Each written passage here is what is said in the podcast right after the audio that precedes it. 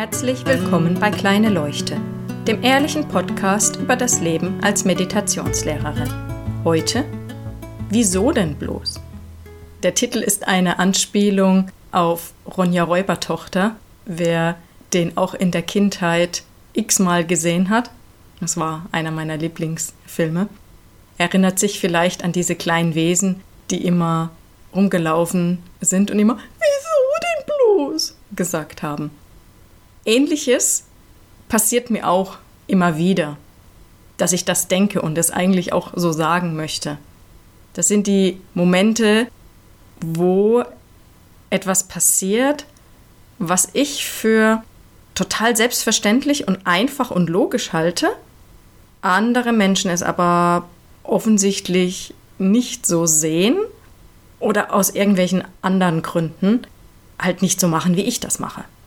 Das äh, einfachste Beispiel, in der Küche haben wir Haken für die Ofenhandschuhe und einen für den Flaschenöffner. Nicht, dass wir den besonders oft brauchen, aber er hängt da ganz gut. Und wenn er gebraucht wird, hat man ihn gleich zur Hand. Ich habe mir das angewöhnt und meine Mutter hat meiner Schwester und mir das auch so beigebracht, wenn man etwas benutzt hat und es nicht mehr braucht, gleich wieder an den Ort zurück, wo es hingehört. Die allermeisten Dinge haben bei uns eben auch einen festen Platz. Das macht das Aufräumen viel leichter, finde ich. Mein Mann wurde aber nicht so erzogen und deswegen legt er meistens die Sachen einfach irgendwo hin und irgendwann räumt er sie auch auf oder ich räume sie auf, weil ich schneller bin und es mich stört, weil es rumliegt.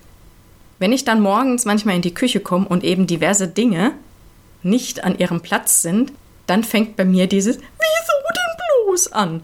Wo ich mich eben frage, warum kann er das nicht? Wieso räumt er es nicht einfach auf? Es ist doch nicht so schwer. Es ist der gleiche Handgriff, es spart Arbeit, es ist einfach gleich wieder da, wo es hingehört. Es sieht ordentlicher aus, ich finde es, ich muss es nicht suchen, so diese ganze Litanei. Und natürlich geht das nicht so in einem entspannten Ton, wie ich das jetzt sage, sondern genervt, gereizt, wütend. Das letzte Mal, als ich eben wieder so eine Situation hatte, kam mir zum Glück recht schnell ein neuer Gedanke. Denn üblicherweise, wenn ich in diesen Modus reingehe, motze ich dann halt rum und dann ist die Stimmung erstmal im Keller. Als ich da eben also in der Küche rumwurschtel und wieder vor mich hinschimpf, wieso denn bloß? Und warum? Und das ist doch nicht so schwer, denke ich eben auf einmal, ha, irgendwie ist das gerade überhaupt nicht hilfreich, was ich da tue. Dein Mann liegt oben im Bett und schläft noch. Naja, oder er war schon so halb wach, aber eben noch nicht richtig wach. Und ich bruttel hier unten vor mich hin und er kriegt das überhaupt nicht mit. Und das Einzige, was passiert ist, dass ich schlechte Laune habe und mir den Tag verderb. Und dann war wieder gut. Ich habe einfach gesehen, dass ich tatsächlich das gerade selbst erschaffen habe und dass es überhaupt keinen Einfluss auf die Situation hatte. Den einzigen Einfluss, den es hatte, war eben, dass ich schlecht drauf war. Und warum soll ich mir selbst das Leben unangenehmer machen. Ein paar Tage später ist mir das wieder aufgefallen und da war mein Mann noch nicht mal zu Hause und ich habe vor mich hingebruttelt. Bei dem ersten könnte man noch sagen, ja, ich hätte ihn ja dann ansprechen können. Wenn ich aber abends in der Küche das Abendessen vorbereite und mein Mann noch bei der Arbeit ist und erst drei Stunden später nach Hause kommt, bis dahin habe ich das eh vergessen. Es ist längst vom Tisch.